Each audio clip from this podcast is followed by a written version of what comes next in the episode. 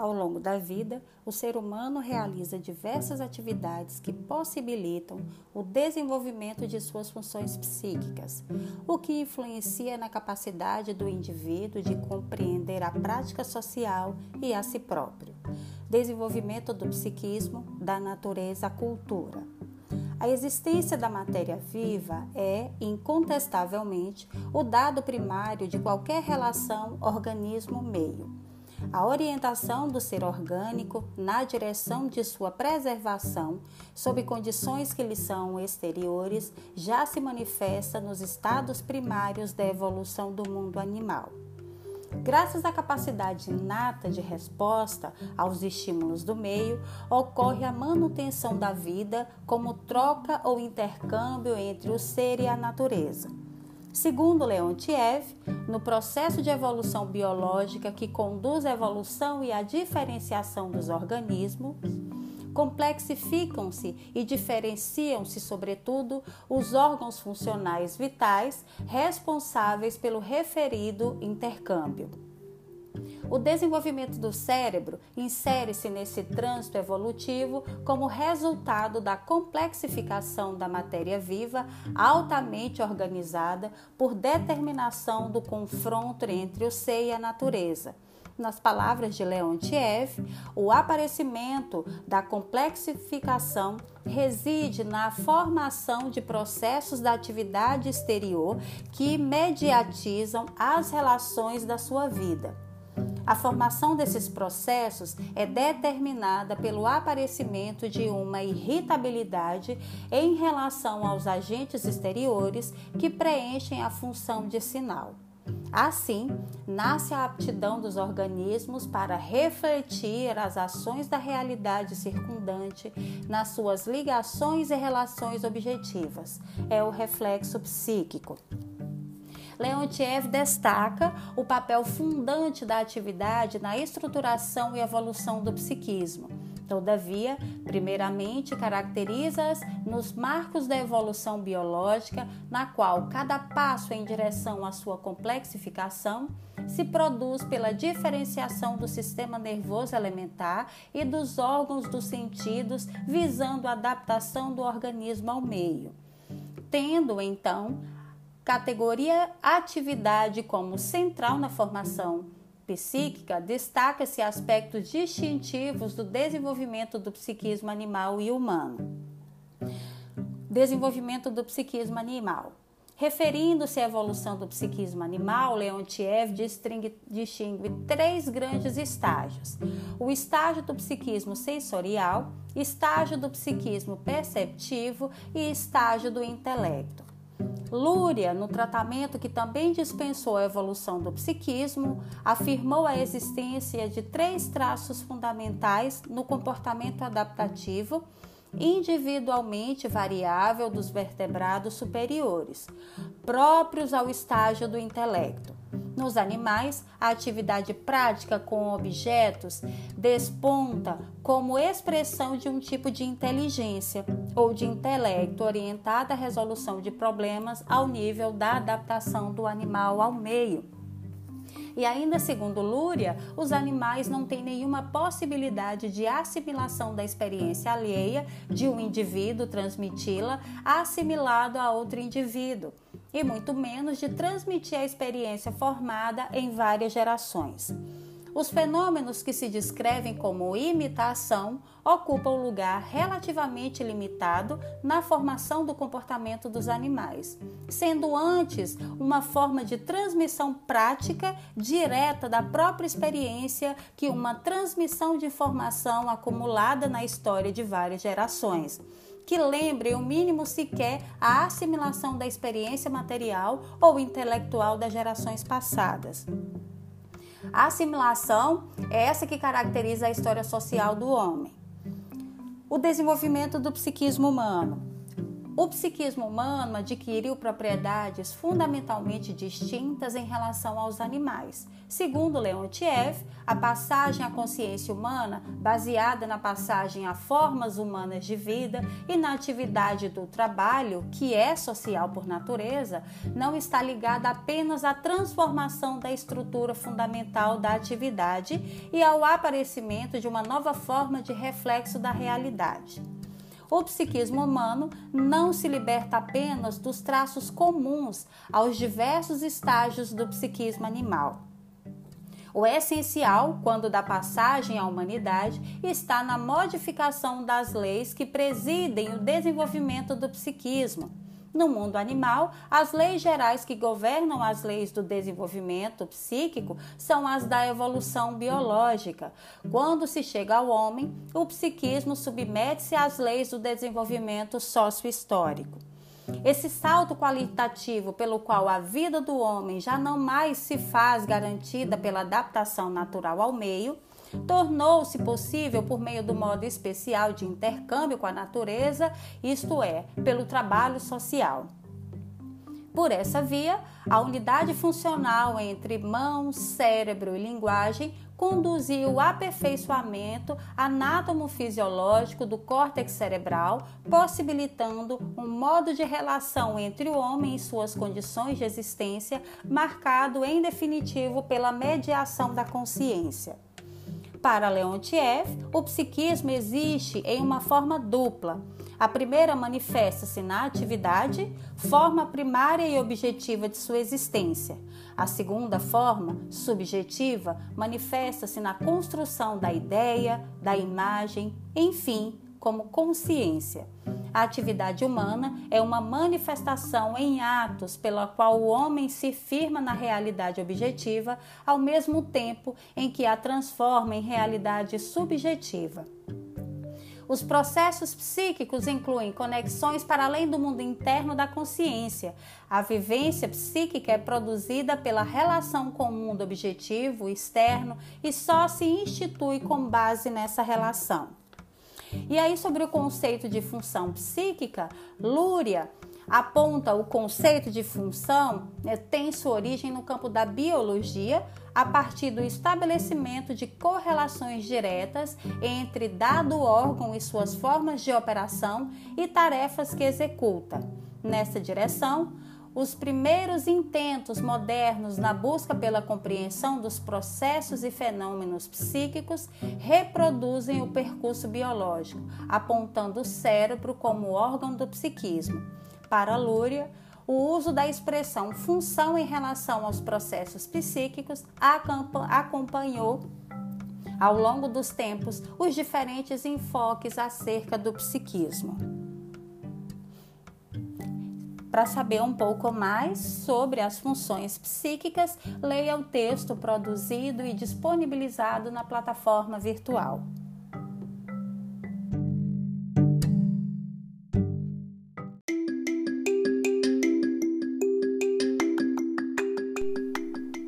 Contribuição das neurociências à função das emoções. Do ponto de vista evolucionário, as emoções promovem comportamentos mais adaptativos que aumentam as chances de sobrevivência do animal ou da espécie, tais como manter a homeostase corporal, encontrar comida, defender-se contra o perigo, reproduzir-se e manter relacionamentos sociais. Do ponto de vista cognitivo, as emoções maximizam a atenção e o processamento de informações e organizam a percepção, o pensamento, o comportamento, com o objetivo de lidar da melhor forma possível com as situações que estão gerando a resposta afetiva. As estruturas e regiões cerebrais. O hipotálamo, o septo, a área paraolfatória, o epitálamo, o núcleo anterior do tálamo, porções do núcleo da base, o hipocampo, a amígdala, o córtex órbito frontal, o giro caudaloso, o giro cingulado, o giro para-hipocâmpico e o uncus são as principais estruturas cerebrais envolvidas no processo das emoções e constituem o sistema límbico. O hipotálamo, a estimulação dele em animais produz efeitos autonômicos, endócrinos e neuroesqueléticos, semelhantes aos observados nos estados emocionais. A remoção do hipotálamo provoca a abolição desses efeitos.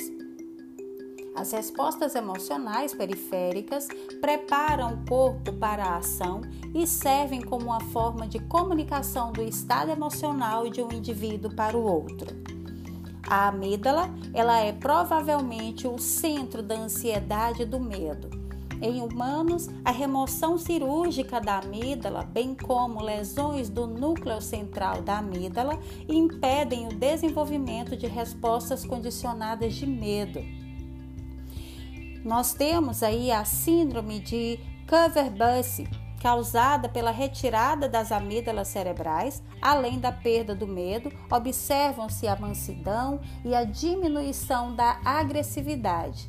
E ainda a hiperoralidade, alterações dos hábitos alimentares e aumento do impulso sexual.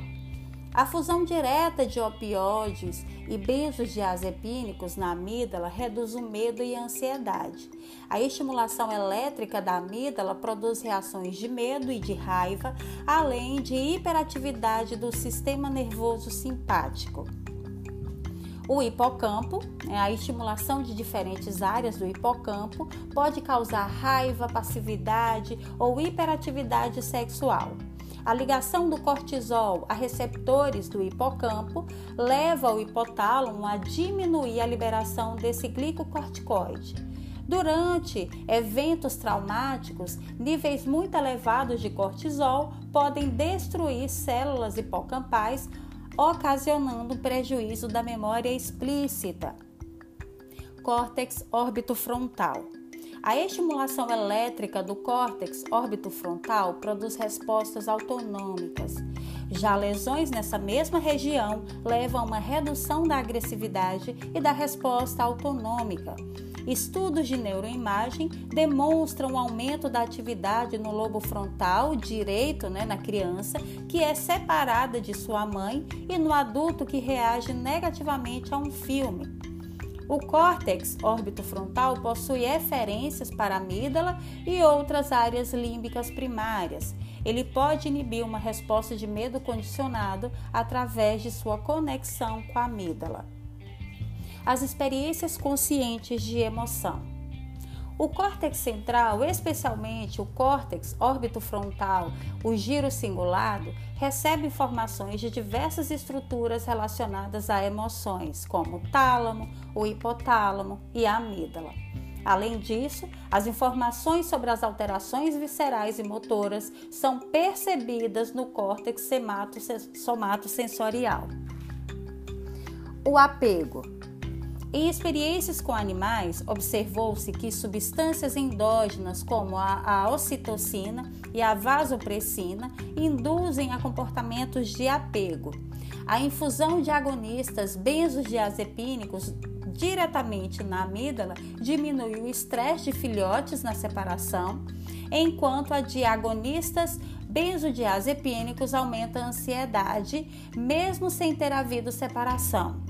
Já a infusão de naltrexona, um antagonista opioide, aumenta o comportamento da reunião tanto nos filhotes como nas mães, enquanto a morfina tem efeito contrário. Empatia. A empatia é a capacidade de compreender o que outro está sentindo Estudos de neuroimagem funcional com humanos mostram que, quando o indivíduo observa um outro que está sentindo dor ou nojo ou está sendo tocado, as mesmas áreas cerebrais são ativadas em ambos. Neuroquímica da ansiedade. Os sistemas GABAérgicos, noradrenérgicos, serotonérgicos parecem estar relacionados à ansiedade. Essa suposição baseia-se em outras coisas, no fato de possuírem efeito ansiolítico os benzodiazepínicos, que aumenta a atividade do GABA, Os antidepressivos tricíclicos, que bloqueiam a recaptação da serotonina e da norepinefrina, os inibidores seletivos da recaptação da serotonina e a buspirona, um, um agonista parcial dos receptores serotonérgicos 5-HT1A, neuroquímica da depressão. Praticamente todos os antidepressivos aumentam a atividade das vias noradrenérgicas, serotonérgicas ou dopaminérgicas, em geral bloqueando a recaptação dessas monoaminas ou inibindo a sua degradação. Em função disso, foi formulada a hipótese de que a depressão estaria relacionada a uma deficiência de norepinefrina, serotonina ou dopamina. Todavia, essa hipótese tem se mostrado por demais simplista e hoje em dia acredita-se que as alterações estejam no nível dos receptores e dos segundos mensageiros. Além disso, há uma substância, a tianeptina, que apesar de aumentar a recaptação da serotonina, é eficaz no tratamento da depressão.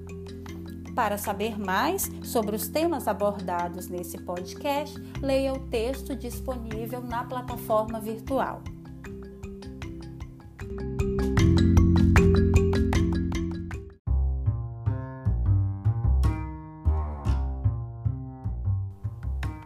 Compreendendo um pouco mais sobre pensamento e linguagem. Os pensamentos são imagens e representações mentais que correspondem à atividade intelectiva e emocional do paciente. A linguagem é o enunciado que possibilita significação e transmissão dessa experiência. O discurso é a manifestação explícita da linguagem que permite ao médico inferir pensamentos do paciente. O pensamento ele pode ser dividido em três componentes: curso, forma e conteúdo. O curso, que é o fluxo do pensamento, pode apresentar aceleração, presente na síndrome maníaca, lentificação, presente na depressão, bloqueio ou roubo do pensamento, vivências particulares da esquizofrenia.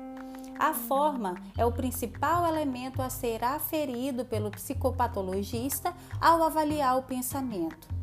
Espera-se que a forma do pensamento se apresente lógica e organizada, ou seja, sem prejuízo sintático, estrutural ou semântico, significado. O pensamento pode apresentar alterações formais. A arborização, que é um termo exclusivo da psiquiatria brasileira, é a ramificação do pensamento secundária a uma aceleração do mesmo, na qual o indivíduo perde o foco principal do tema discursivo, sem, no entanto, prejuízo do encadeamento lógico das ideias. A fuga de ideias seria uma etapa ulterior desse processo em que ocorre a perda da estrutura lógica do discurso os processos psíquicos estão tão acelerados com importante comprometimento atencional que o sujeito passa a fazer associações de palavras por assonância, semelhança sonora e baseadas em estímulos do meio. A arborização e a fuga de ideias são alterações características do pensamento maníaco. O pensamento normalmente encontra-se organizado, ou seja, com a associação lógica entre as ideias preservadas. Transtornos mentais, principalmente psicoses primárias e estados confusionais, podem estar acompanhados da perda desse encadeamento lógico, chamada de desorganização do pensamento. O descarrilhamento é uma alteração descrita em pacientes com esquizofrenia, caracterizada pelas alterações bruscas e pontuais na linha lógica, expressa por um indivíduo como se o discurso mudasse de trilho subitamente.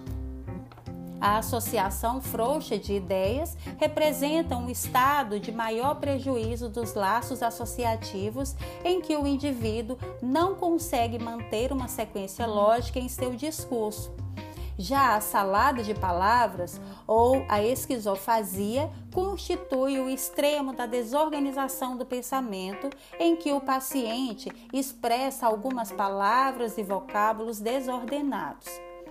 Este último processo ocorre em, em fases avançadas dos processos demenciais e na hebefrenia. Pensamentos obsessivos são ideias e imagens intrusivas e com temática absurda que invade a mente do indivíduo, causando grande desconforto. O conteúdo das ideias e imagens é geralmente aversivo, envolvendo situações relacionadas à perda de controle.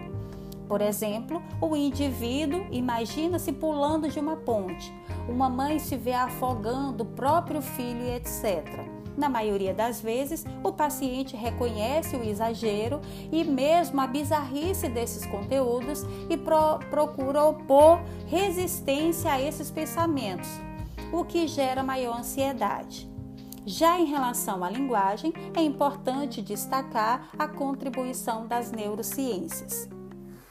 A linguagem está relacionada ao hemisfério cerebral dominante, que em 90% das pessoas destras e 64% dos canhotos e ambidestros é o hemisfério esquerdo, propondo aí uma lateralidade da linguagem. A área de Wernicke é a principal área de compreensão da linguagem. Ela está relacionada à formação de pensamentos e à escolha das palavras que irão expressá-los é especialmente desenvolvida no homem. Embora seja encontrada nos chimpanzés, não é detectada nos cérebros dos símios ou de macacos antropóides. A área de Wernicke localiza-se na região superior do lobo temporal esquerdo, estando intimamente relacionada às áreas auditivas primária e secundária no lobo temporal. A área de Broca é a principal área da expressão verbal. Proporciona a formação de palavras ao excitar simultaneamente os músculos articulatórios e fonatórios. Está localizada na região póstero-inferior do lobo, lobo frontal esquerdo. Já nos circuitos neurais da fala, a sequência da transmissão neural envolvida na linguagem falada funciona mais ou menos assim. Primeiro, recepção dos sinais sonoros na área auditiva primária, onde são codificadas as palavras. Segundo, do reconhecimento das palavras na área de Wernicke. Terceiro, a formação do pensamento e a escolha das palavras na área de Wernicke. Quarto, a transmissão da informação da área de Wernicke para a área de Broca através do fascículo arqueado. Quinto, processamento em preparação para a fala na área de Broca. E sexto e último, a transmissão de sinais para o córtex motor que ativa então os músculos da fala. Além das áreas de Wernicke e de Broca, outras estruturas subcorticais parecem ser importantes para a linguagem, como o tálamo esquerdo, o núcleo caudado esquerdo e a substância branca adjacente. A maior parte das informações sensoriais é convertida em linguagem antes de ser armazenada, recordação e antes de ser utilizada em outros processos cognitivos. Para saber mais sobre pensamento e linguagem, leia o texto disponível na plataforma virtual.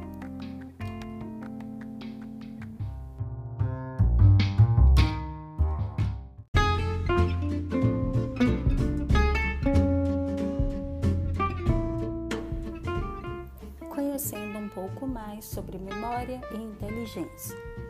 A memória é a capacidade do sistema nervoso de manter e recuperar habilidades e conhecimentos. Normalmente, cada um de nós se lembra de milhões de partes de informações. Essas memórias elas vão desde as triviais até as vitais. Toda noção de si ou identidade de uma pessoa é composta por aquilo que ela tem de memórias, de suas lembranças, de suas experiências pessoais e coisas aprendidas com os outros. A memória é a capacidade do sistema nervoso de manter e recuperar habilidades e conhecimentos. Essa capacidade possibilita que os indivíduos levem informações de experiências e armazenem-nas para posterior recuperação. No entanto, a memória não funciona como uma câmera de vídeo digital que recupera fielmente os eventos nas experiências do operador. A memória fotográfica ela não existe. Em vez disso, informações que armazenamos e as memórias que recuperamos muitas vezes são incompletas, tendenciosas e distorcidas. As memórias de duas pessoas para o mesmo evento podem diferir muito, porque cada indivíduo armazena e recupera memórias do evento distintamente. Em outras palavras, as memórias são histórias que podem ser alteradas sutilmente pelo processo de recordação. Além disso, as experiências não têm todas a mesma probabilidade de serem lembradas. Alguns eventos da vida passam rapidamente sem deixar memória duradoura. Outros são lembrados, mas depois esquecidos. Outros ainda permanecem por toda a vida. Temos vários sistemas de memórias e cada um deles tem suas próprias regras. Por exemplo, alguns processos cerebrais estão na base da memória para informação que precisamos recuperar em 10 segundos. Esses processos funcionam de modo diferente dos processos que estão na base da memória para informações que precisamos recuperar em 10 anos. A inteligência é a capacidade de usar os conhecimentos para argumentar, tomar decisões, dar sentido aos acontecimentos, resolver problemas, compreender ideias complexas, aprender rapidamente e adaptar-se aos desafios ambientais. Mas o que é exatamente a inteligência? Os psicólogos eles têm lutado muito para definir inteligência e o desacordo sobre o que significa ser inteligência continua. As pesquisas em psicologia geralmente se concentram em duas questões: como o conhecimento e as suas aplicações na vida cotidiana se traduzem em inteligência, e o quanto da inteligência é determinada pelos genes e pelo ambiente. A memória, ela é medida com testes padronizados. A abordagem psicométrica para medir inteligência se concentra em qual desempenho da pessoa em testes padronizados que avaliam habilidades mentais. Esses testes examinam o que as pessoas sabem e como resolvem problemas. Durante grande parte do século passado, a abordagem psicométrica à inteligência tem sido a mais dominante e influente. Essa abordagem tem afetado especialmente a maneira como vemos a inteligência na vida cotidiana, pelo menos nas nações industrializadas. Um tipo de teste padronizado centra-se no desempenho, outro tipo centra-se na aptidão. Os testes de desempenho avaliam os níveis atuais da habilidade e de conhecimentos da pessoa. Os testes de aptidão buscam prever em quais tarefas e talvez até mesmo em quais empregos as pessoas serão boas no futuro. Para ambos os tipos de teste, as expectativas podem ser elevadas. O desempenho das pessoas pode afetar enormemente suas vidas. A medição psicométrica da inteligência começou há pouco mais de um século. Com o incentivo do governo francês, o psicólogo Albert Binet desenvolveu um método para avaliar a inteligência. O objetivo de Binet era identificar crianças no sistema do ensino francês que precisavam de atenção extra e instrução especial. Ele propôs que a inteligência é mais bem entendida como um conjunto de processos mentais de alto nível.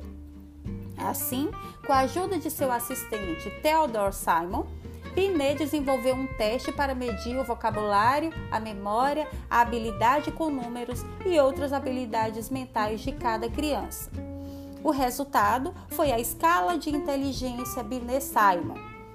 Um pressuposto subjacente ao teste era que cada criança pode ter um melhor desempenho em alguns componentes pelo acaso mas seu desempenho médio entre os diferentes componentes indicaria o seu nível global de inteligência. Na verdade, Binet descobriu que as pontuações de seus testes eram consistentes com as crenças dos professores sobre as habilidades das crianças com as notas delas. Em 1919, o psicólogo Lewis Terman, da Universidade de Stanford, modificou o teste de Binet-Simon e estabeleceu pontuações normativas para as crianças norte-americanas. Esse teste, Stanford-Binet, continua sendo o teste mais amplamente utilizado para crianças nos Estados Unidos. Em 2003, foi revisado pela quinta vez. Em 39, o psicólogo David Wechsler desenvolveu um teste de inteligência para adultos e hoje né, nós temos a versão VAI 5, lançada recentemente em duas partes.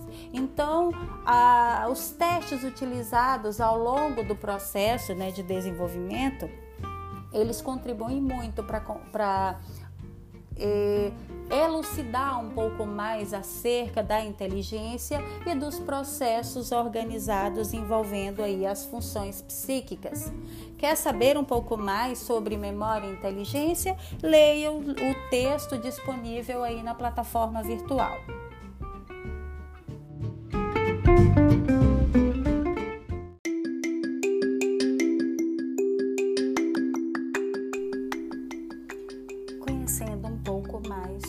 Função psíquica vontade. A história do homem é marcada pela experiência de contáveis anseios não direcionais. Os impulsos naturais e instintivos dirigidos a algum objetivo e o ato de vontade com o objetivo concebido conscientemente e conhecimento de como alcançá-lo e suas consequências. As anormalidades do anseio, instinto, impulso e vontade estão entre as mais complexas na psicopatologia. Necessidade é um esforço na direção de determinado objeto, estado ou ação que é vivenciado como desejo. Impulso é uma inclinação para satisfazer determinadas necessidades primárias, ou seja, inatas, bem como atividades, o modo mais básico da expressão de um indivíduo. Instinto é um padrão inato do comportamento que leva à satisfação do impulso. Vontade é um esforço ou intenção direcionada a um objetivo, baseada em uma motivação planejada cognitivamente. Os distúrbios desses aspectos básicos do comportamento ocorrem em transtornos psiquiátricos orgânicos e funcionais e se manifestam de diversas maneiras, entre os quais prejuízos de apetites, impulsividade, agressão, alterações motoras, anormalidades comportamentais graves. Esta é a área mais insatisfatória da psicopatologia clínica a insatisfação vem em parte pela perda do interesse sobre o assunto desde o final do século XIX e a falta de clareza conceitual que resultou do empobrecimento da literatura, mas também se deve à complexidade inerente ao tema. A vontade não desempenha mais um papel na psiquiatria e na psicologia. Há 100 anos, entretanto, era um conceito descritivo e explicativo importante e se referia ao poder, força ou faculdade humana de iniciar uma ação. As distinções entre conceitos, motivação, vontade, movimentos voluntários, involuntários e responsabilidade deixaram de ser considerados até bem recentemente objeto de investigação. Uma distinção correta, mas apenas teórica, pode ser feita entre o instinto e, portanto, o desejo de realizar uma ação para satisfazer determinada necessidade particular. O impulso e a motivação para praticar a ação e a vontade de executar essa ação. Anseio, impulso e vontade e seus distúrbios. E Asperes ele distingue anseio primário, sem conteúdo e não direcional, impulso natural e instintivo, dirigido a algum objetivo, e o ato de vontade, com objetivo concebido conscientemente e conhecimento de como alcançá-lo e suas consequências. Portanto, segundo Jaspers, subjetivamente há uma distinção entre atos impulsivos, consciência de inibição da vontade e consciência da perda de vontade ou da disponibilidade de força de vontade. As definições propostas são as seguintes: necessidade, um conceito fenomenológico, um empenho na direção de um determinado objeto, estado ou ação que é vivenciado como desejo. Impulso, como um conceito, uma inclinação de, de, de, de satisfazer determinadas necessidades primárias, ou seja, inatas. Como atividade, o modo básico de expressão do indivíduo. Instinto, um conceito, um padrão inato de comportamento que leva à satisfação do impulso. Motivação, como um conceito fenomenológico, o humor ou afeto vivenciado de forma mais ou menos clara, regido por necessidades e que nos leva a ações que satisfazem essas necessidades. Já como um conceito, um fator ativador hipotético. Vontade, um conceito fenomenológico, o empenho ou intenção dirigida a objetivo com base em motivação cognitivamente planejada. Schafferter ele passa a descrever as necessidades primárias que são inatas e não aprendidas, como fome, sede, respiração, micção e defecação, sono e autopreservação. Outras necessidades não são essenciais para a sobrevivência. Suas demandas podem ser adiadas e são mais afetadas por padrões adquiridos de comportamento, tais como a necessidade sexual e também a necessidade social. Necessidades secundárias são adquiridas e variam de acordo com o indivíduo, como, por exemplo, fumar. Os seres humanos são tão complexos que, embora necessidades primárias exijam satisfação rápida, elas são responsáveis por apenas uma pequena parte da experiência subjetiva e da atividade psicológica do indivíduo. Quer saber um pouco mais sobre a vontade? Leia o texto disponibilizado na plataforma virtual.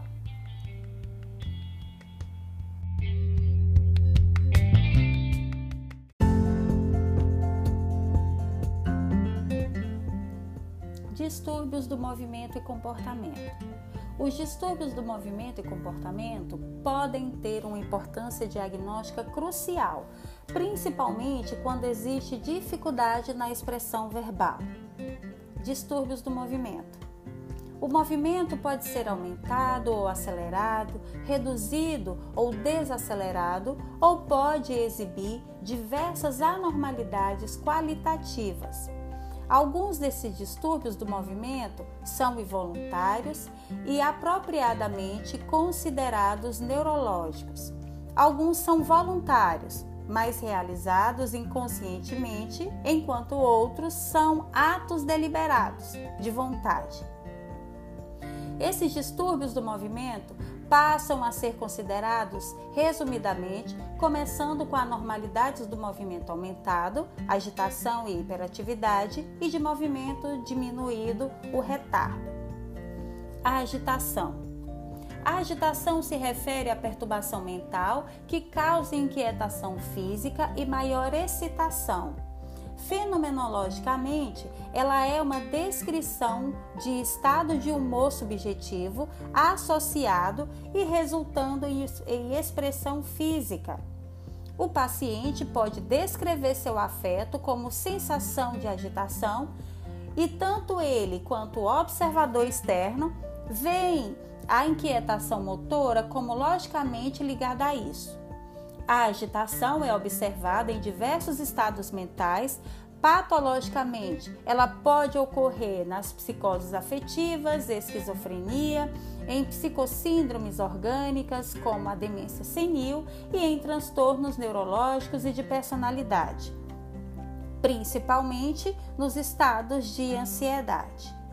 Hiperatividade A hiperatividade descreve o estado no qual há aumento da atividade motora, possivelmente com agressividade, loquacidade ou atividade física descoordenada.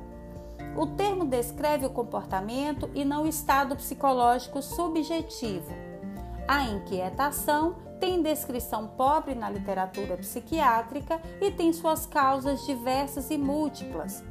A hiperatividade inquieta ou hipercinesia pode ocorrer em uma série de diferentes lesões cerebrais físicas, mas é especialmente proeminente como sequela de lesão cerebral em crianças, nas quais pode estar associada a desobediência impulsiva e surtos explosivos de raiva e irritabilidade. Ela também está associada à epilepsia na infância quando há dano cerebral. Retardo. O retardo possui dois significados bastante diferentes na psiquiatria. O retardo motor, no sentido que é usado aqui, implica lentidão na iniciativa, execução, e finalização de atividade física e é frequentemente associado a retardo do pensamento, como, por exemplo, no transtorno depressivo grave. O paciente se descreve subjetivamente com dificuldade com o pensamento, meus pensamentos estão lentos, e também para iniciar a execução de atividades espontâneas já retardo mental é um sinônimo de, de deficiência mental, subanormalidade mental ou déficit de aprendizagem. Trata-se de um termo infeliz que já, né, embora exista aí eh, déficits intelectuais, pode não haver lentidão física. Na verdade, pode haver excesso de atividade, especialmente se também houver lesão cerebral. Também é pouco provável que a pessoa afetada se queixe subjetivamente de lentidão no processo de pensamento. Alterações de movimento na esquizofrenia. Para fins de convivência, três tipos de anormalidades podem ser reconhecidas na esquizofrenia: anormalidades isoladas de movimento e postura que são discutidos agora padrões mais complexos de comportamento perturbado e os efeitos presumidos das drogas neuroléticas sobre o movimento, que frequentemente são usadas em altas doses e por tempo prolongado na esquizofrenia. Alterações isoladas do movimento e postura. Eu vou citar a catatonia Catatonia significa um estado de tônus aumentado em músculos de repouso, eliminado por atividades voluntárias e, portanto, diferente da rigidez extrapiramidal. A síndrome de esquizofrenia catatônica, ela foi descrita e é caracterizada pela presença dos distúrbios motores é muito difícil classificar a exata natureza da postura é, peculiar e anormal na catatomia da é, esquizofrenia catatônica. A flexibilidade séria, flexibilidade séria e travesseiro psicológico podem ocorrer, mas são condições raras na flexibilidade séria quando os membros do paciente são colocados em qualquer posição pelo entrevistador e permanecem na posição por tempo prolongado, um minuto ou mais. O travesseiro psicológico, em que a cabeça passiva do paciente é mantida algumas polegadas acima da cama, pode continuar assim por horas. E na é, estereotipia, uma postura que parece desconfortável também pode ser mantida por algumas horas. Em vários sintomas de catatonia, sempre envolvem atividades motora e de postura. Para saber um pouco mais sobre psicomotricidade, leia o texto disponível na plataforma virtual.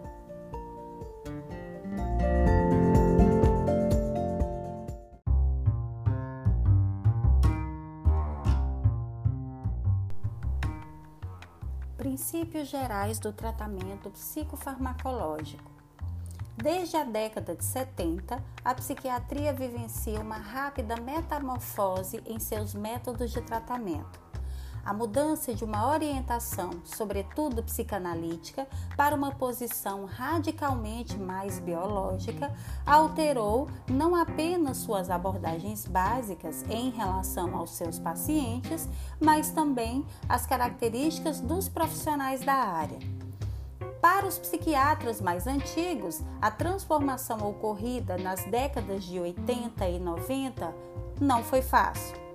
Primeiro, manter-se atualizado em relação à constante expansão de informações sobre as teorias biológicas, os novos testes laboratoriais, a informatização, aos novos medicamentos e aos novos empregos dos antigos agentes, tornou-se por si só uma, uma ocupação de tempo integral a qual com frequência permitia que sobrasse pouco tempo ou energia para se integrar à informação atual e à sua prática diária.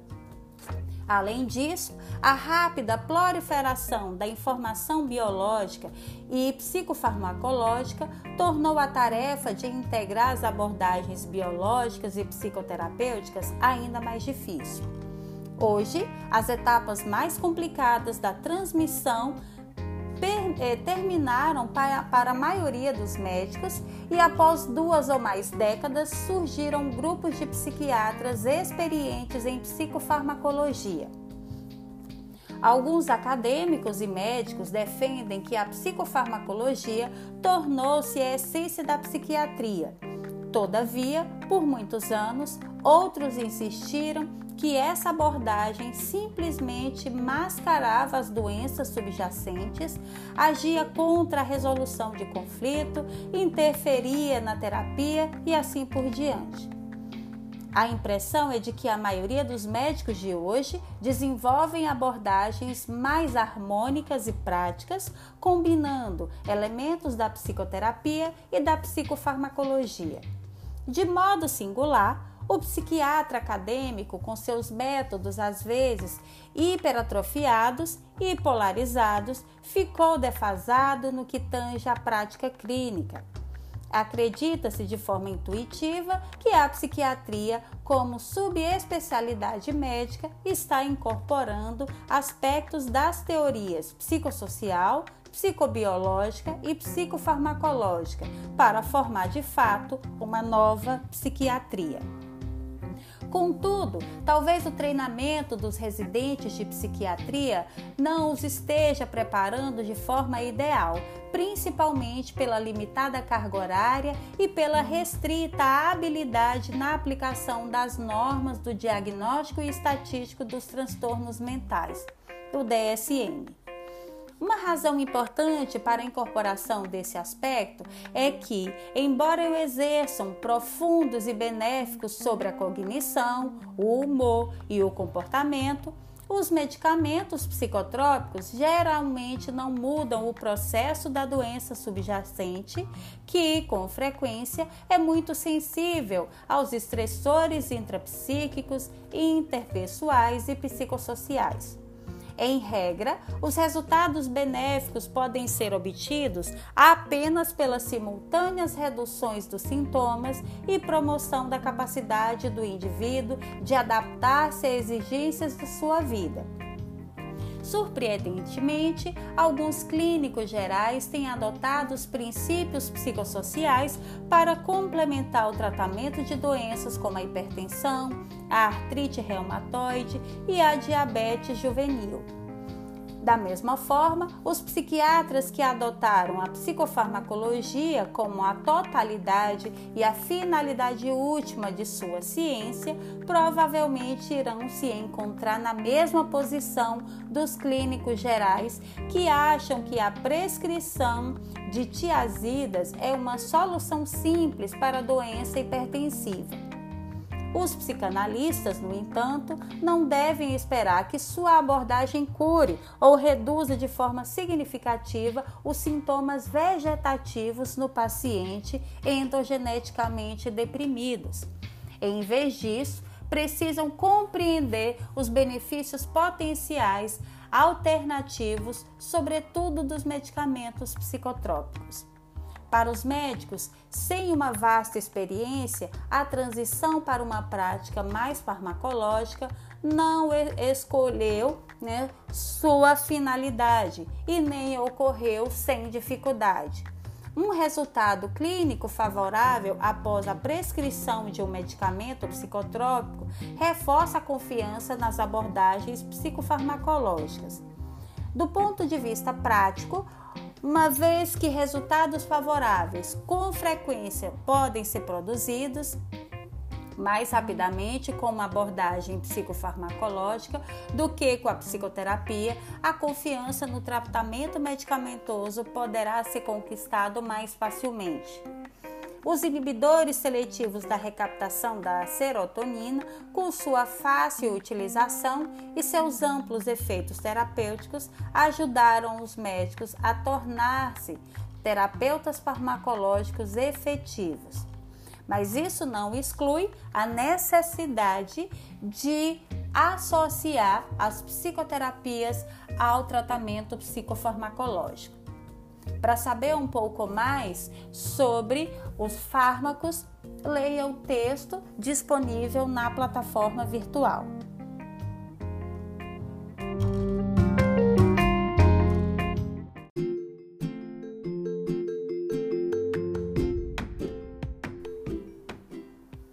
Neurotransmissão central. A sinapse é uma estrutura celular altamente especializada Após aproximadamente um século de estudos eletrofisiológicos e farmacológicos, é reconhecida a importância da função sináptica para o funcionamento dos circuitos neurais. As sinapses, elas podem ser de natureza química ou elétrica. Em uma sinapse elétrica, as células pré e pós-sinápticas são conectadas por canais iônicos, os quais permitem o fluxo direto da corrente de uma célula para outra.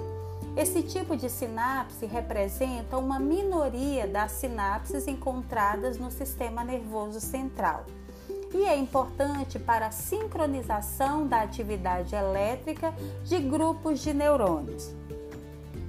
Em uma sinapse química, a excitação da célula pré-sináptica leva à liberação de uma substância química conhecida como neurotransmissor na fenda sináptica. A célula pós-sináptica contém receptores para o neurotransmissor e a ativação desses receptores produz algum tipo de alteração na célula pós-sináptica. Existem determinados critérios que devem ser cumpridos para que uma substância seja caracterizada como um neurotransmissor. A substância deve ser sintetizada no neurônio pré-sináptico e a quantidade da substância liberada do terminal pré-sináptico deve ser suficiente para produzir uma resposta pós-sináptica, indicando a presença de um receptor específico para aquela substância. Desse modo, a aplicação exógena do composto ou de seus agonistas farmacológicos deve mimetizar os efeitos da transmissão sináptica. Ademais, é necessário que exista um mecanismo para terminação da ação da substância. Existem dois mecanismos básicos por meio dos quais a ação dos neurotransmissores é terminada. O primeiro a degradação enzimática que ocorre na fenda sináptica, como no caso da acetilcolina, cuja ação é terminada mediante a degradação enzimática pela enzima acetilcolinesterase. Segundo, a recaptação se dá por meio de proteínas transportadores de alta afinidade, normalmente encontradas na membrana pré-sináptica, que realizam a recaptação do neurotransmissor, sendo esse o mecanismo mais comum da terminação da ação de neurotransmissores no sistema nervoso central. Esses transportadores são comumente sítios de ação para fármacos ou drogas de abuso, como também alguns antidepressivos e no caso da cocaína. Após a recaptação, o neurotransmissor pode ser degradado ou reutilizado para uma nova síntese de neurotransmissores dentro do próprio neurônio. Os receptores para neurotransmissores podem ser de natureza ionotrópica ou metabotrópica. Os receptores ionotrópicos contêm um canal iônico em sua estrutura. A ligação do neurotransmissor abre o canal iônico associado, provocando alterações rápidas no potencial elétrico pós-sináptico. Os receptores metabotrópicos, também conhecidos como receptores acoplados à, proteína G, provocam a ativação de uma cascata enzimática que resulta na alteração da concentração de um segundo mensageiro. O segundo mensageiro pode continuar a cascata ativando outra enzima, ou pode afetar diretamente a função de um canal ou até mesmo a taxa de transcrição gênica. Portanto, os receptores metabotrópicos podem afetar a função celular e, embora eles frequentemente levem mais tempo para produzir um efeito, os resultados duram mais do que aqueles produzidos pelos receptores ionotrópicos. Os neurotransmissores, eles podem ser classificados de acordo com a sua estrutura química em duas classes principais: pequenas moléculas neurotransmissoras e neuropeptídeos. As pequenas moléculas transmissoras incluem os aminoácidos neurotransmissores, glutamato, GABA, ácido gama-aminobutírico e a glicina. As catecolaminas, dopamina, noradrenalina e adrenalina, as indolaminas, serotonina, histamina e a acetilcolina. Para saber mais sobre a neurotransmissão central, leia o texto que está disponível na plataforma virtual. Bons estudos!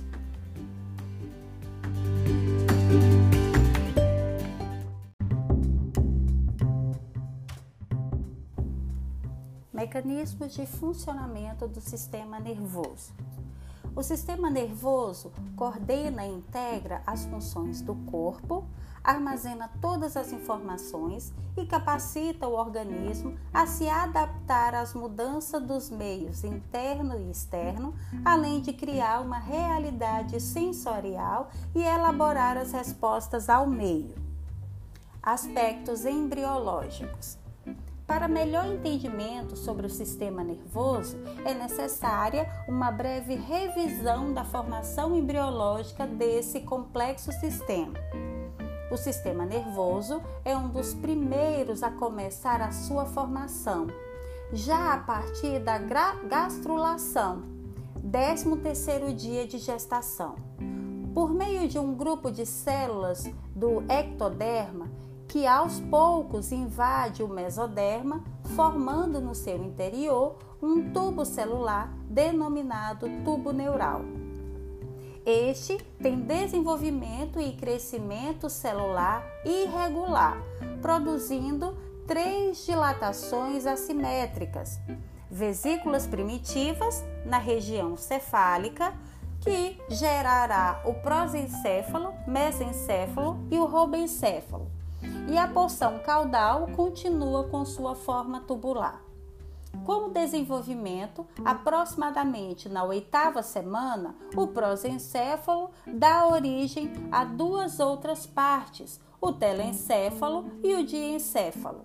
O mesencéfalo continua seu desenvolvimento com pouca alteração, enquanto o robencéfalo dá origem às partes do metencéfalo e do mielencéfalo.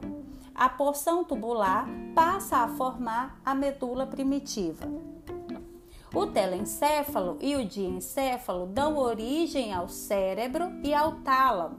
O mesencéfalo permanece com a mesma denominação. O metencéfalo formará o cerebelo e a ponte, e o mielencéfalo originará a medula oblonga ou o bulbo. Células do sistema nervoso. A menor unidade morfofuncional do sistema nervoso é o neurônio, célula especializada na transmissão de impulsos nervosos. Existem tipos diferentes de neurônios, porém, pode-se considerar que eles são formados pelos dendritos que recebem impulsos de outras células pelo corpo ou pericário, que é o centro metabólito dos neurônios e onde é processado o impulso nervoso, e pelo axônio, que é o prolongamento que conduz o impulso nervoso.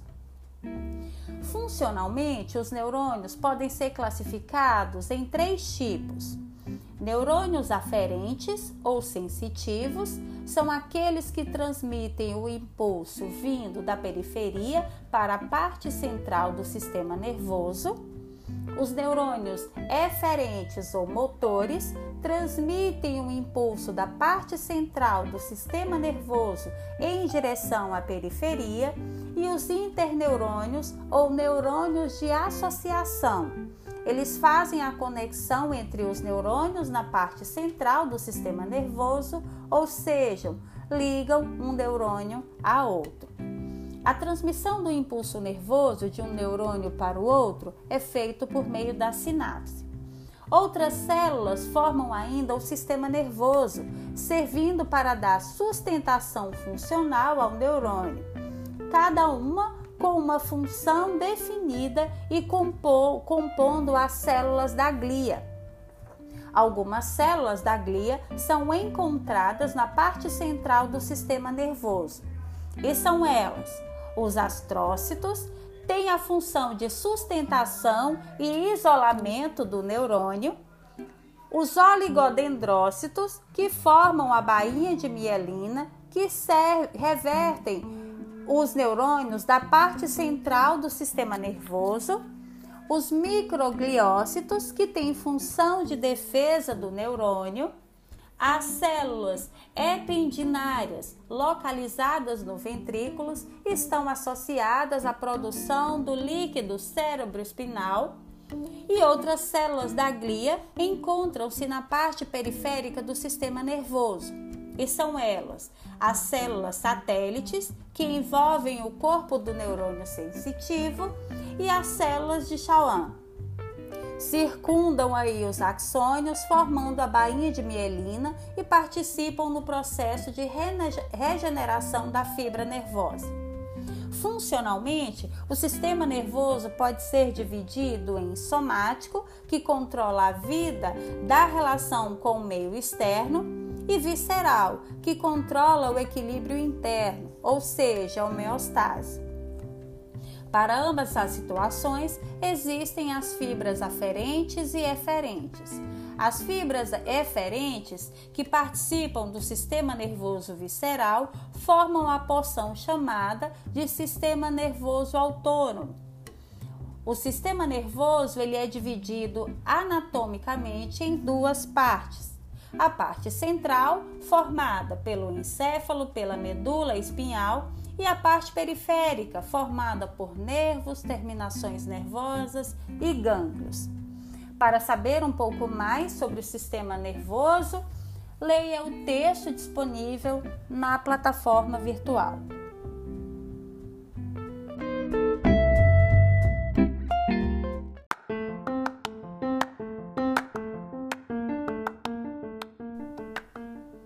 Conhecendo um pouco mais sobre farmacocinética e farmacodinâmica, abordando as interações medicamentosas. As interações medicamentosas, elas podem ser tanto farmacocinéticas como farmacodinâmicas, e seu potencial de causar problemas varia muito. As interações medicamentosas farmacocinéticas referem-se aos efeitos dos medicamentos sobre suas respectivas concentrações plasmáticas e as farmacodinâmicas aos efeitos dos fármacos sobre a atividade de seus receptores. As interações farmacodinâmicas causadas de alterações bioquímicas que se somam podem desencadear efeitos adversos tóxicos. Por exemplo, os imaus, inibidores da monoaminoxidase, quando coadministrados tanto com antidepressivos tricíclicos como com inibidores seletivos da recaptação da serotonina, podem precipitar uma síndrome serotonética, no qual a serotonina é metabolizada de forma lenta, acumulando-se em concentrações excessivas. A interação do disulfiram com o álcool é outro exemplo de toxicidade causada por interação farmacodinâmica. Certas interações medicamentosas clinicamente importantes estão bem estudadas e bem comprovadas. Outras estão bem documentadas, mas têm apenas efeitos modestos. E algumas ainda são verdadeiras, mas não comprovadas, embora razoavelmente plausíveis. Os clínicos devem lembrar-se de que, primeiro, os dados da farmacocinética animal nem sempre são facilmente generalizáveis a humanos. 2. Os dados in vitro não repetem necessariamente os resultados obtidos em vivo. 3. Os relatos de casos isolados podem conter informações enganosas. E 4. Os estudos de condições agudas não devem ser encarados sem consideração crítica como relevantes para as doenças crônicas. Uma consideração adicional é a interação medicamentosa fantasma. O indivíduo pode estar ingerindo somente o medicamento A e então mais tarde recebe os medicamentos A e B juntos, o clínico pode então verificar algum efeito e atribuí-lo à indução do metabolismo. De fato, o que pode ter ocorrido é que a adesão do indivíduo ao tratamento era maior em um momento do período de observação do que em outro. Ou pode ter havido algum outro efeito que o clínico desconhecia. A literatura clínica pode conter relatos de interações medicamentosas fantasmas que são raras ou inexistentes. O clínico informado necessita ter em mente essas considerações e manter o foco nas interações clinicamente importantes e não nas que podem ser leves, não comprovadas ou fantasmas. Ao mesmo tempo, deve manter uma atitude aberta e receptiva quanto à possibilidade de interações medicamentosas, farmacocinéticas e farmacodinâmicas. Seleção de medicamentos. Não existe medicamento psicotrópico que seja capaz eh, e eficaz em todos os pacientes com o mesmo diagnóstico a eficácia do psicotrópico é apenas parcialmente previsível e depende das propriedades do medicamento e da biologia do paciente. As decisões sobre a seleção e a utilização de medicamentos são tomadas caso a caso, apoiadas na avaliação individual do médico. Há três fatores na seleção de um medicamento: primeiro, o fármaco, Segundo, o paciente. E terceiro, o conhecimento e a avaliação do médico que, que prescreve. Cada um desses componentes afeta a probabilidade de um resultado bem-sucedido. O aspecto que frequentemente passa despercebido na seleção de medicamentos são as possíveis consequências em longo prazo do uso contínuo de um dado fármaco por exemplo, quando se inicia o tratamento com antidepressivos, uma mulher jovem precisa se pensar no, med no medicamento menos problemático no caso de ela engravidar e ter de continuar o seu uso. Para exemplificar, a paroxetina carrega um risco mais elevado de defeitos congênitos, portanto, não deve ser o medicamento de melhor escolha no exemplo em questão. Outro motivo para tal fármaco não ser o agente mais apropriado para esse grupo de pacientes é a maior gravidade da sua síndrome de abstinência o que poderia dificultar a interrupção do medicamento por uma mulher que deseja engravidar. De modo semelhante, a quetiapina ou citalopram, que podem prolongar o intervalo QT, talvez sejam escolhas razoáveis para um adulto sadio sem um intervalo QT longo mas podem ser problemáticas se o paciente precisar ser tratado para um problema clínico com outros medicamentos que prolongam o intervalo QT. Pensar em longo prazo é importante porque muitos transtornos psiquiátricos são crônicos e envolvem tratamento durante longos períodos. Se você quer saber um pouco mais sobre farmacocinética e farmacodinâmica, leia o texto disponível na plataforma virtual.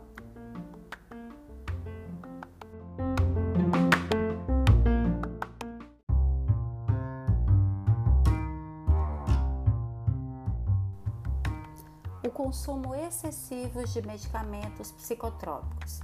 Na contemporaneidade, o ritmo e estilo de vida predominantes levam a população a vivenciar situações cada vez mais estressantes e difíceis.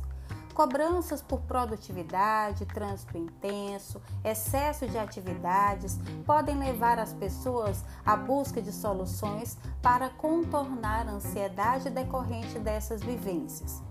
Uma das opções adotadas refere-se ao uso de substâncias psicoativas, às vezes para dormir melhor ou até mesmo para ter um maior rendimento nas atividades cotidianas.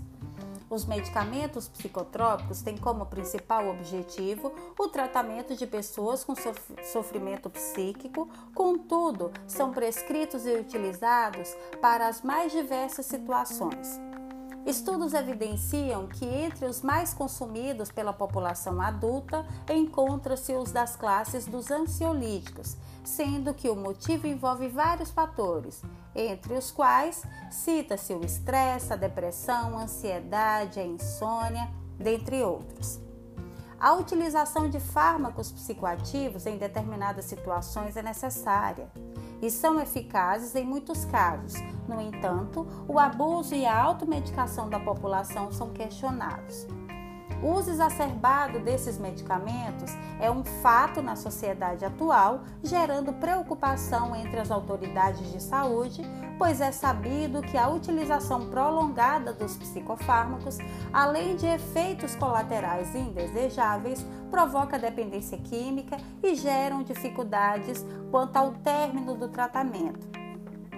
Especialistas ressaltam a facilidade em adquirir esse tipo de medicação mesmo sendo controlados pela Anvisa, como também apontam a falta de orientação médica sobre os cuidados necessários ao longo do tratamento. Percebe-se assim que o fato de uso indiscriminado não abrangente eh, não abrange exclusivamente o paciente e o sistema de dispensação, mas uma série de outros fatores, entre os quais as atitudes dos profissionais de saúde cenário atual do uso excessivo. Tendo em vista o cenário contemporâneo, repleto de exigências e estímulos variados, desde 2001, a OMS alerta que vem ocorrendo um aumento gradativo de sujeitos com sofrimento psíquico, totalizando aí aproximadamente 700 milhões no mundo. Deve-se lembrar de que a saúde mental é um direito do cidadão, o qual encontra-se previsto na Constituição Federal para garantir bem-estar mental, além da integridade psíquica e pleno desenvolvimento intelectual e emocional. Apesar disso, nem sempre é assegurado devido a uma série de fatores, principalmente socioeconômicos, mas também com forte cunho histórico e cultural. Diversos países ocidentais têm crescido o uso de psicofármacos nas últimas décadas, como também em alguns países orientais. A OMS, né, juntamente com o relatório do Departamento Internacional de Controle de Narcóticos das Nações Unidas, apesar do grande número de pessoas em sofrimento psíquico, o uso de medicamentos controlados e específicos para essas patologias vem crescendo consideravelmente. Sua utilização já supera a heroína e o êxtase e a cocaína somados. Entre os consumidores de maior porte desses psicofármacos estão nos Estados Unidos, Argentina e Brasil, necessariamente nessa ordem. A prescrição e a venda de substâncias psicotrópicas no Brasil são regulamentadas pela Portaria 344-984, a qual determina a notificação de uma receita para que a dispensação do mesmo seja autorizada. Para tanto, o receituário é mantido na instituição visando fiscalização de controle, além de poder ser utilizado como uma fonte de informação preciosa sobre a prática atual de prescrição e dispensação de medicamentos psicotrópicos. Apesar desta situação, a aquisição de receituários controlados não é algo difícil de acesso uma vez que faz parte da conduta médica a prescrição cada vez maior dessas substâncias frente queixas diversas, não somente para pacientes com sofrimento psíquico. Segundo a Anvisa, entre os psicofármacos mais consumidos no Brasil encontram-se os ansiolíticos, antidepressivos e os emagrecedores. Esse órgão evidenciou que dentre os princípios ativos com maior consumo no país encontra-se o clonazepam, o bromazepam e o alprazolam. No ano de 2010, segundo informações obtidas junto às farmácias cadastradas, a Anvisa constatou que foram dispensados 10 milhões e meio de caixas de eh, clonazepam, o que indica uma quantidade elevada do uso desse medicamento. Para saber um pouco mais sobre o consumo excessivo dos medicamentos psicotrópicos, leia o texto disponível aí na plataforma virtual.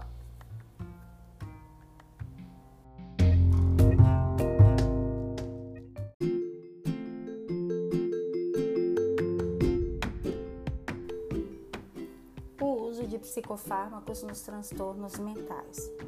De acordo com o Conselho Nacional de Saúde, os transtornos mentais atingem cerca de 12% da população brasileira, o que corresponde a 23 milhões de pessoas que necessitam de algum atendimento em saúde mental, seja de forma contínua ou eventual.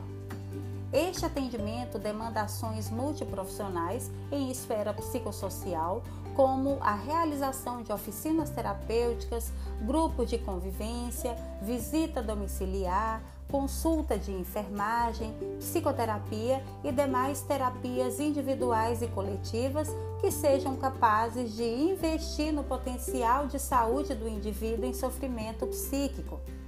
Além destas, destaca-se como parte das ações terapêuticas o tratamento medicamentoso.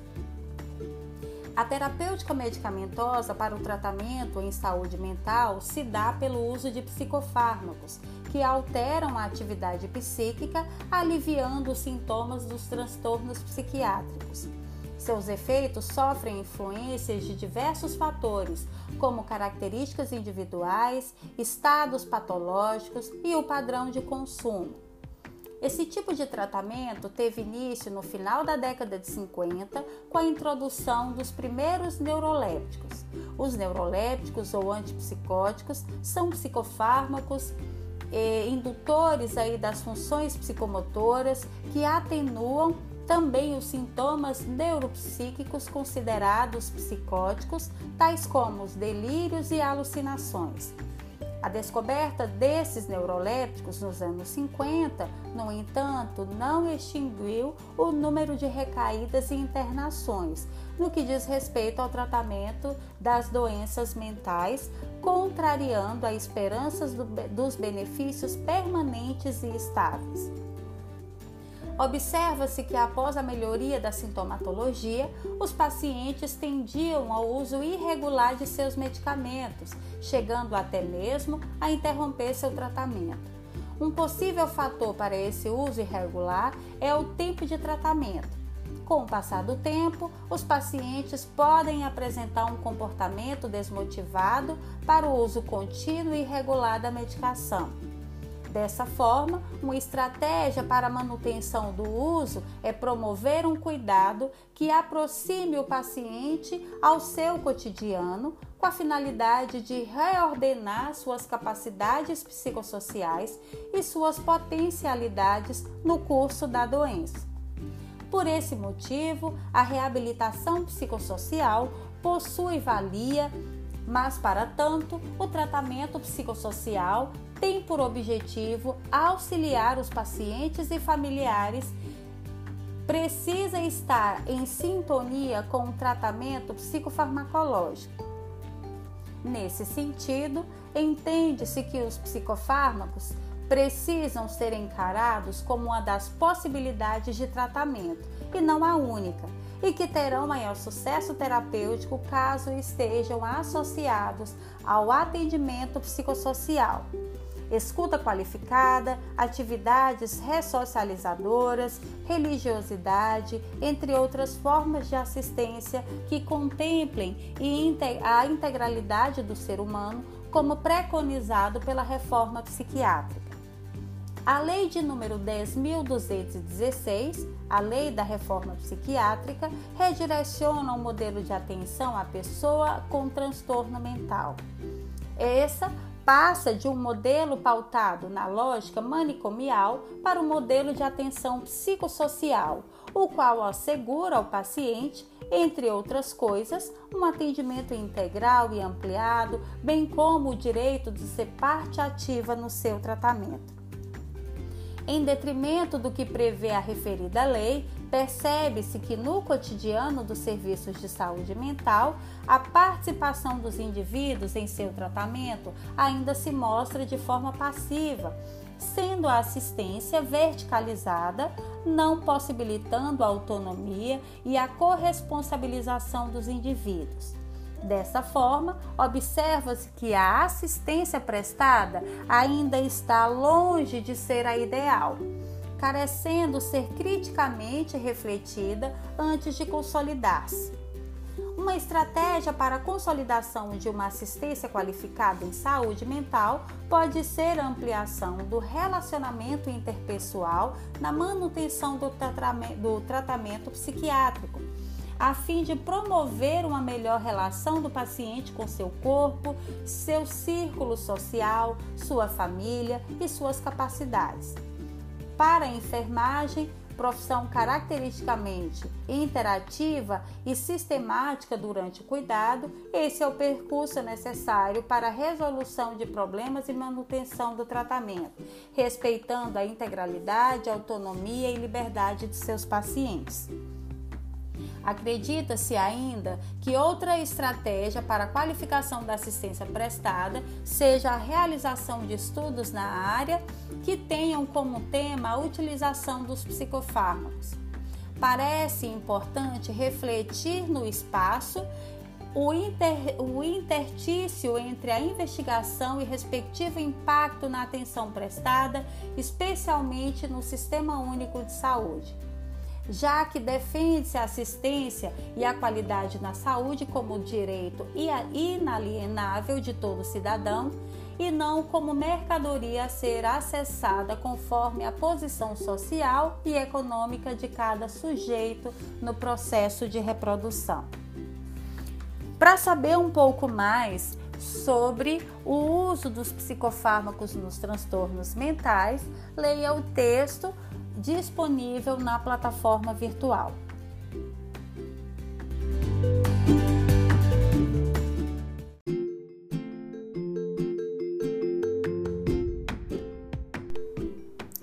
Transtornos do humor, estabilizadores do humor. O que é um estabilizador do humor? Originalmente, o estabilizador do humor era um fármaco que tratava mania e impedia a sua recidiva tornando estável o polo maníaco do transtorno bipolar. Mais recentemente, o conceito de estabilizador do humor ele foi definido de maneira abrangente, desde uma substância capaz de atuar como lítio, passando por um anticonvulsivante usado para o tratamento do transtorno bipolar, até o antipsicótico atípico utilizado no tratamento do transtorno bipolar, com os antidepressivos considerados como desestabilizadores do humor. Com toda essa terminologia concorrente e com a quantidade de fármacos irrompendo para o tratamento do transtorno bipolar, o termo estabilizador do humor tornou-se tão confuso que as autoridades reguladoras e alguns especialistas sugerem agora que o melhor é usar outros termos para se referir aos agentes que tratam o transtorno bipolar. Em vez da expressão estabilizadores do humor, alguns especialistas argumentam que existem fármacos capazes de tratar qualquer das quatro fases distintas do transtorno ou todas elas. Por isso, um fármaco pode ser inclinado para a mania e tratar de cima para baixo para reduzir os sintomas de mania e ou estabilizar de cima para baixo para impedir a recidiva e a recaída da mania. Além disso, os fármacos podem ser inclinados para a depressão e tratar de baixo para cima para reduzir os sintomas da depressão bipolar e ou estabilizar de baixo para cima para impedir a recidiva e a recaída da depressão. Nem todos os fármacos que comprovadamente atuam no transtorno bipolar exercem todas as quatro ações terapêuticas.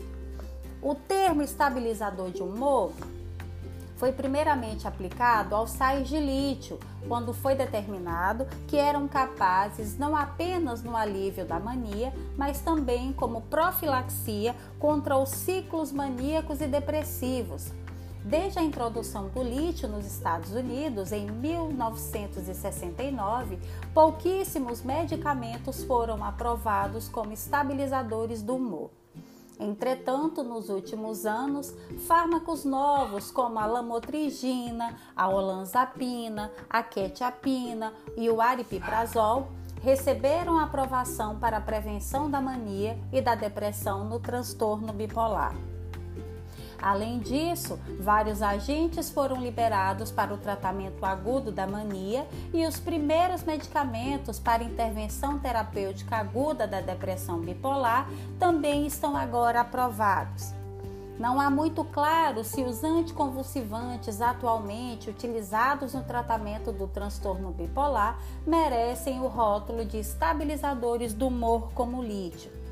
Entretanto, os antipsicóticos atípicos, com seus evidentes benefícios no tratamento agudo e na prevenção da mania e da depressão, deveriam merecer tal designação.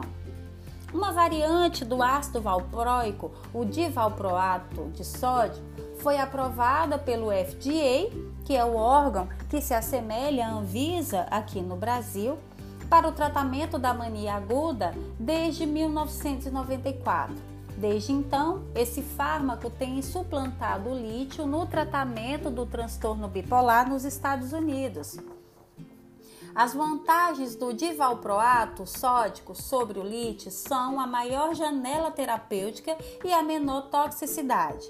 Embora ele alivie os sintomas maníacos, claramente sua eficácia na prevenção dos episódios maníacos está menos estabelecida do que a do lítio. Parece que o fármaco previne os episódios maníacos e depressivos na prática clínica.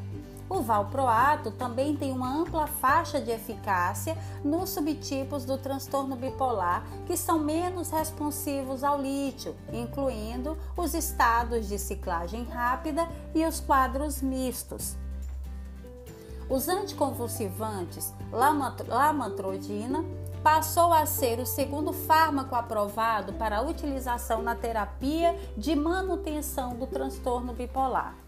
Embora os resultados dos estudos iniciais da medicação no tratamento da mania aguda sejam decepcionantes, os achados de estudos subsequentes desse fármaco, do retardo do tempo do início de um novo episódio do humor, foram totalmente convincentes.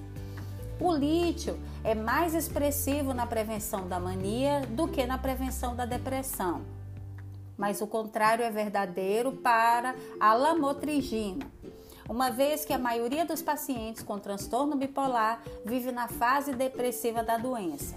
A lamotrigina é uma opção bem-vinda para os médicos que tratam esses indivíduos.